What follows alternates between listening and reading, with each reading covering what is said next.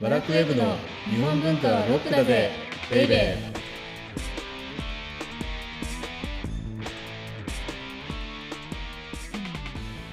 こんにちは。ワラクウェブ編集部スタッフ、先入観に支配された女、サッチーです。バラクウェブ編集長セバスチャン高木です今回はですねはい。ようやく奥の細道に入る記念ということではい。オープニングからもう奥の細道の話を、おすごい。ちょっと珍しいパターンですうね。んしようかなっていうふうに思うんですけどはい。すごいよ場所ってえー、何がすだからごい僕もねあのはい。奥の細道をやるっていうのではい。場所の旅っていうのをうんうん。実際やってみようと思ったんですよおー、本当にゴールデンウィークに足跡をたどるみたいもなうちょっ。と前かな、うん、はい。で南千住でねはい。まあここが最初だっていうのではい。南千住から歩いて、はい。まあ、白川の関を目指そうと思ったんですけどはい。南千住でしょまずはい。あの橋渡るでしょはい。千住大橋。足立区さえ出られなかったね、そうなんですね。うん、もう疲れちゃって疲れちゃう。だからねあの松尾芭蕉忍者説とか言いますけどはい。わかるあそんなにやっぱりうん歩くスピードは速かった、いや歩くスピード速いしだって僕も割と歩く方だけど1日2万歩とか1万5,000歩とかねはいはい足立区さえ出られなかったんだよ なんか足立区って広いのかなもしかして足 立区広い広いんじゃないですか広いのかな足立区ってもしかだもしすごい縦に長い区とかだったらなかなか出れないですよねだから今度はねぜひ足立区出ようとまた挑戦して挑戦 じゃあ今度は夏休みにそうそうでもすごくなんか良さそうでしたよ南千住に立つと芭蕉の像があって、ああはいはい最初のこのそこで読まれた句みたいなのがあったりして至る所こうなんとなく芭蕉を感じさせるようなものがあって、へえ残ってんですうね、ん、すごく面い白いですねうー。んで芭蕉がねちゃんと残ってるっていうのとかあとこんなに僕がしつこく芭蕉のことできるのって理由があるんですよ。何ですか言い訳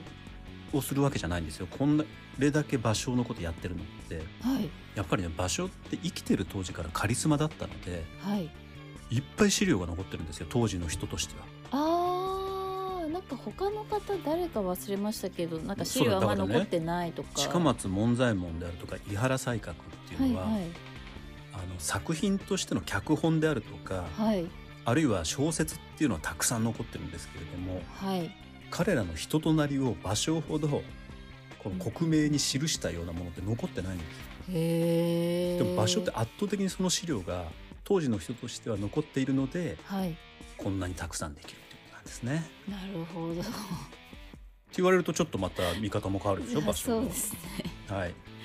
ということでこの番組は日本文化は高尚なものという先入観に支配されている人々を解放し日本文化の民主化を進めるという崇高な目的のもとお送りしています。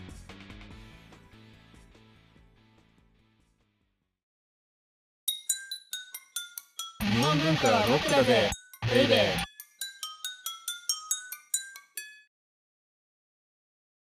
で今日のテーマははいじゃじゃんいよいよ登場永遠の名作奥の細道とは何だったのかです何だったのかなですよね本当に。はいちょっと私はまだ全然分かってないので分かってないでしょはい奥の細道の凄さってはいあんまり実は分かってないのではいまず概要をおーはい、うんうん紹介したいなと思うんですけれども、はいまず奥の細道ってはい松尾芭蕉が死んじゃうはい5年前の旅なんですね、死の5年前、うんだから芭蕉っていうのは僕の、の今のあの現年齢である51歳ぐらいで亡くなってますからああはい、うんうんうんその5年前でよく言われるように弟子の空っていうはい人を伴って、はいで江戸を立ってですねはいまあ、東北とか北陸とかの各地を巡ってはいこれ3月末に出たんだけれども、はい大体8月の20日なので、はい。 150日間。おで、ー2400キロって、まあ、結構長い旅ですよ。だって、そうですね、 150日でしょはい。だから、5ヶ月、6ヶ月でしょそうですね。で、2400キロ。うーん、1日16キロぐらい。 16キロ。結構、足立区出られるかな ?16 キロある一日で。一回じゃあ試して。いや、でも。ね、これってはい今、シンプルに平均って言ってるから、はいはい、そうですね。長い時も短い時もあったわけでしょはい。そうだってですよね。 150日毎日16キロ歩いて ようやく2400キロってことですよ。うーん。ですごい。だからそれだけ聞いてもすごい情熱だと思うんだけどはい。じゃあこの旅ってどんな目的だったかというとはい。まあいろいろあったと思うんだけれども一つだけちょっとうんうん西行の500回忌に当たるんですねこの年って。あえ、そんなでに西行好きだったんですね。西行そんなに好きだったの西行とはい。吉中が大好きだったの木曽義仲が。へえ。まああの木曽義仲はちょっと話それますけど僕も大好きなんですけどね同じ木曽出身としては。あ、 なんか時々ツイッターでお見かけします。そうそうそうそう木曽義仲について。だからそこで はい。場所にちょっとね、なん、なんていうかね、あーっていうのを感じる時あるんですよ。ああ、なるほど。場所同じじゃん、俺と、みたいな。俳句クラブ、あれ何でしたっけうんで俳した句よ短ね歌。クラブのクラブ長とともにね。はい。だけど、その、要はその西行の500回忌っていうことで、はい。その足跡を訪ねて、はい。歌枕であるとか名所旧跡を探るっ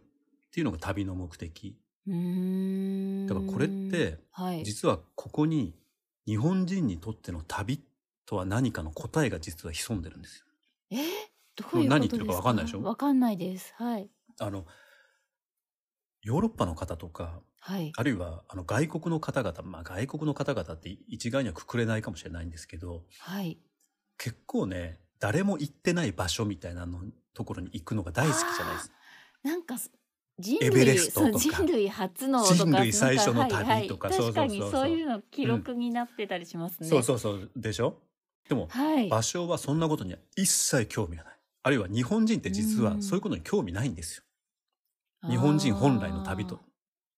あー。はいはいそれじゃあ何かっていうと、はい。過去の偉人の旅っていうのを追体験することっていうのが日本人にとっての旅なんだよ。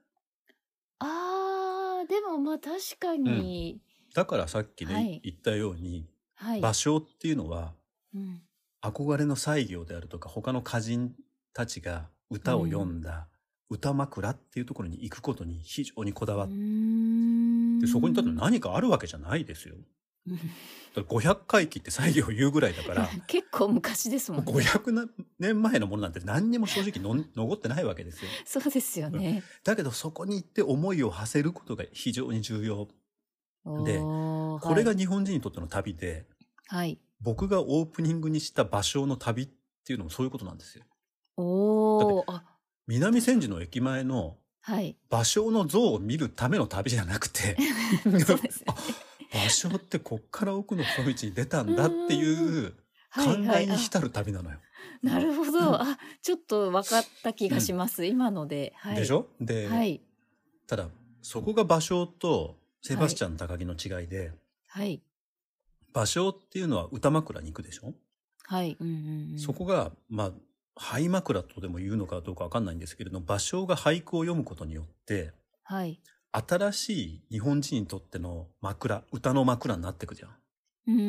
うんだって南千住にもあったりするわけですよ。そうねはいはいうんうんで、それ、そこを訪ねるっていうことが旅の目的、つまり灰枕になるわけで。はいだからね、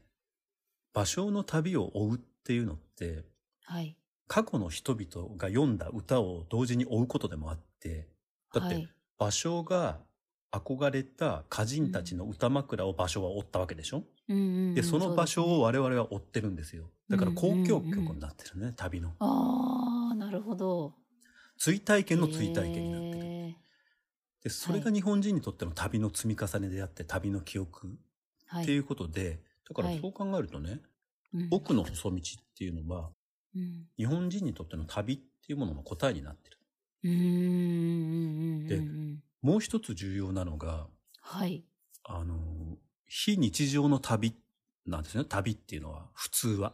そうですね、うん、ゴールデンウィークとかど旅に出かけっかそうそ行うそうそうくみたいな感じですよね、はい普段のことと違うことをするっていうのが、はいはい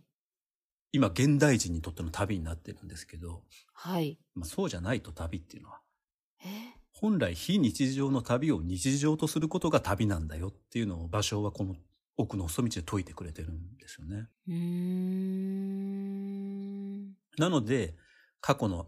偉人たちを紐解いて引き出して自分も旅に生きて旅に死んだ偉人たちのように旅を日常として死んでいきたいっていうような序文を書いている。おーで気になりますねじゃあもう一つあるわけですよ日本人にとっての旅っていうの。それは何かというとはい見られることを非常に意識さしてるんですね。この何何かというと奥の細道って前回紹介したようにはい芭蕉の紀行文って日記じゃなくて日記文学だっていうふうに言ったと思あうんあですけはれいどはも、いおっしゃってましたね、うんはいだからねあの今で言うところのインスタとかで自撮りする人いるじゃないですか旅先で、ああまはいはいいらっしゃいますね、あ、それと基本的には一緒なんですよ、まあ、基本的に一緒って言ったら怒られますけどうんこれうん芭蕉の奥の細道っていうのは、はもういあのノンフィクションありのままの姿じゃありませんからはい行った旅を非常に遂行何回も何回も書き直してますしはい辿ったルートをそのまま書いてるわけじゃないですよ。うーんそうなんですそうねなんですよ。あの、多少ちょっとはい折れ曲がって言ってたりするけれども、はいものすごくドラマチックに書いていたりとか、へえあとは、あの、これまた少し、少しとかなり重要だと思うんですけど、はい日本海側のことってほとんど書かれてないんですよ。なんかほら、奥の細道っていう有名な句っていうと、大概あの、あれでしょあの、東北のあの太平洋側の方で終わっちゃってうーない。んあ私たちが知ってるのっ確かてに。はいそういうイメージは確かにありまですねあんだけ長い新潟のこととかってあんまりこうね書かれてないわけなんです。でもへえ実際の旅としてはあの部はい分めちゃめちゃ長いから、はい相当な期間あったんだけれども、うん奥の細道ではまるで23日で通り過ぎたように書かれてい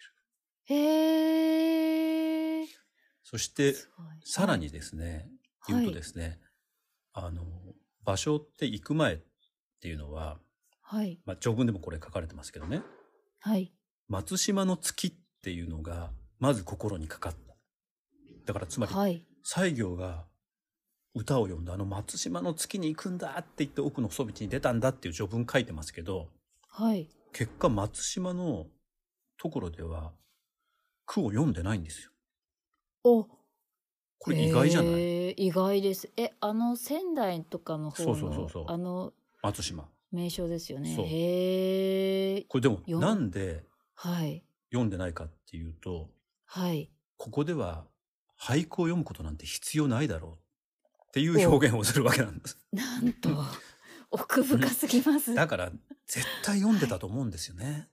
あーだけど奥のはい細道っていう一作のパーフェクトな文章を作るにあたっては、はいハイライトなわけですよ、松島っていうのは。はいまあ一つのピークうんで、その一つのピークをどういうふうに表現したかというと、はいここでは苦なんて読めないよね、みたいな表現の仕方ををする。でもこれってもう完全に読まれることを意識してますよね。そうですね、確かにあえてそう。へーだから奥の細道今バクッというふうにあの言ってますけど多分あのはい重要なのはここ行ってここ行ってここ行ってみたいなことではなくてそれは我々が追体験すればいいことではい実はここに日本人にとっての旅っていうのの場所だけが到達した答えっていうのがあるんじゃないかなと。つまり未未踏の地を制覇することではなくてはい過去の偉人の旅を追体験すること。はいでさらには過去の偉人たちが作り上げた歌枕っていうのをアップデートしていくこと、灰枕によってうんうん自分がはい俳句をそこに植えることによって、はい歌っていうのを多分アップデートさせていったっていううんうんうんうんで多分ねあとは芭蕉の俳句がなければはいここが歌枕であったっていう記憶の連鎖って切れてたかもしれないよねもあ確かにそうですねそう考えるとすごい重う要、だって西行も「古今和歌集」で読まれた歌からはやっぱりはい、何百年か経ってるわけでしょ、はいうんうんうんでその西行からさらに500年経ってるでしょはいで松尾芭蕉から我々は500年経ってるけれどもはいそれずっと歌枕って読まれ続けてきてる、おおバトンつないでるんですそうなんですよええでさらに言うとその非日常の旅を日常とするはいで旅っていうのを一つの文学として成立させる、っていうのがんうんこの芭蕉にとってのまあ旅っうんうんだったんではないかとうーんなるほどていうのがねあの芭蕉の旅のあの大きな特徴ではあると思うんですけれども次回からは、はいあ次回からはこれまた細かくやっていくと多分あの一生終わらないと思うのでだいぶ省略、松島の奥の細道における松島のようにだいぶ省略していきますけど僕本当は省略なんてしたくないですけどね、あーあのはい省略していきますけど最後にはい奥の細道のやっぱり序文って名文中の名文ななのではいちょろっとだけ紹介するとはい「月日は白帯の価格にして生きこう年もまた旅人なり」もうこの文章すごいですよね。うーんいきなり月日を擬人化してですよ。はい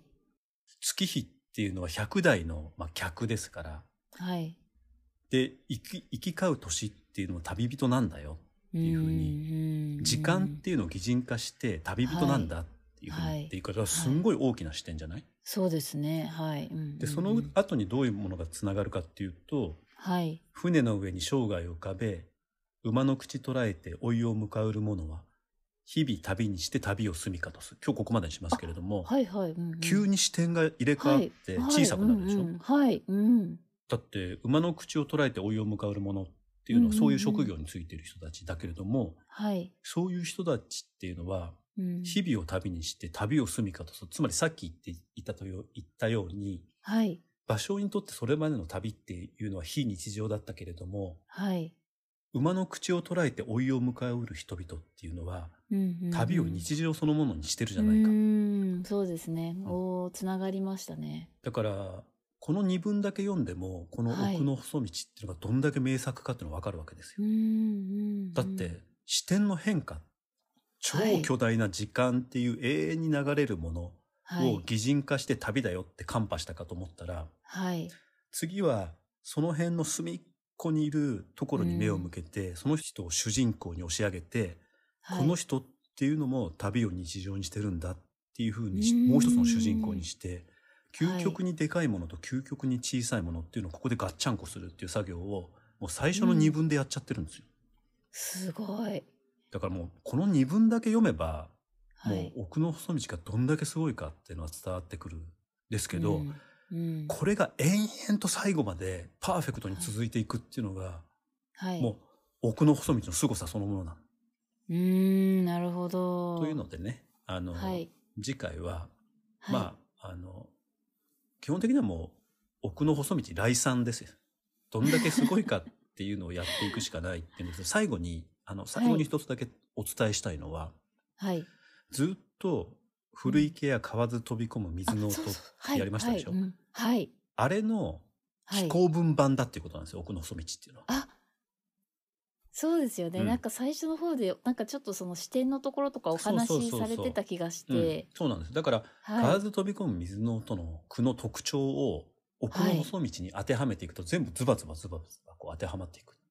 うーんなので、最初に言ったように場所っていうのの2つの最高峰がうん古池屋の句と奥の細道になるんだっていうところでまとまっていくっていうことなんですよね。おーすごいじゃあ次回が本そう当ですね楽しみですねはい。はい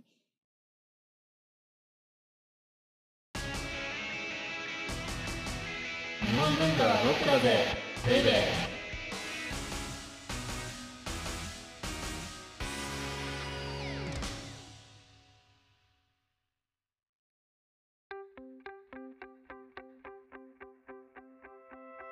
オーディオブックドット JP をお聞きの皆様にはこの後和楽ウェブのおまけのおまけという特典音声がありますぜひ最後まで聞いてくださいじゃあ次回はうん。あの本当のいよいよまあ、で気すね、候文の頂点というか日本文学の頂点で言えるかもしれないんですけれども奥の細道徹底研究っていうのをやってみようかなとうんうんうんうんお相手は和楽ウェブ編集長セバスチャン高木と和楽ウェブ編集部スタッフ先入観に支配された女サッチーでした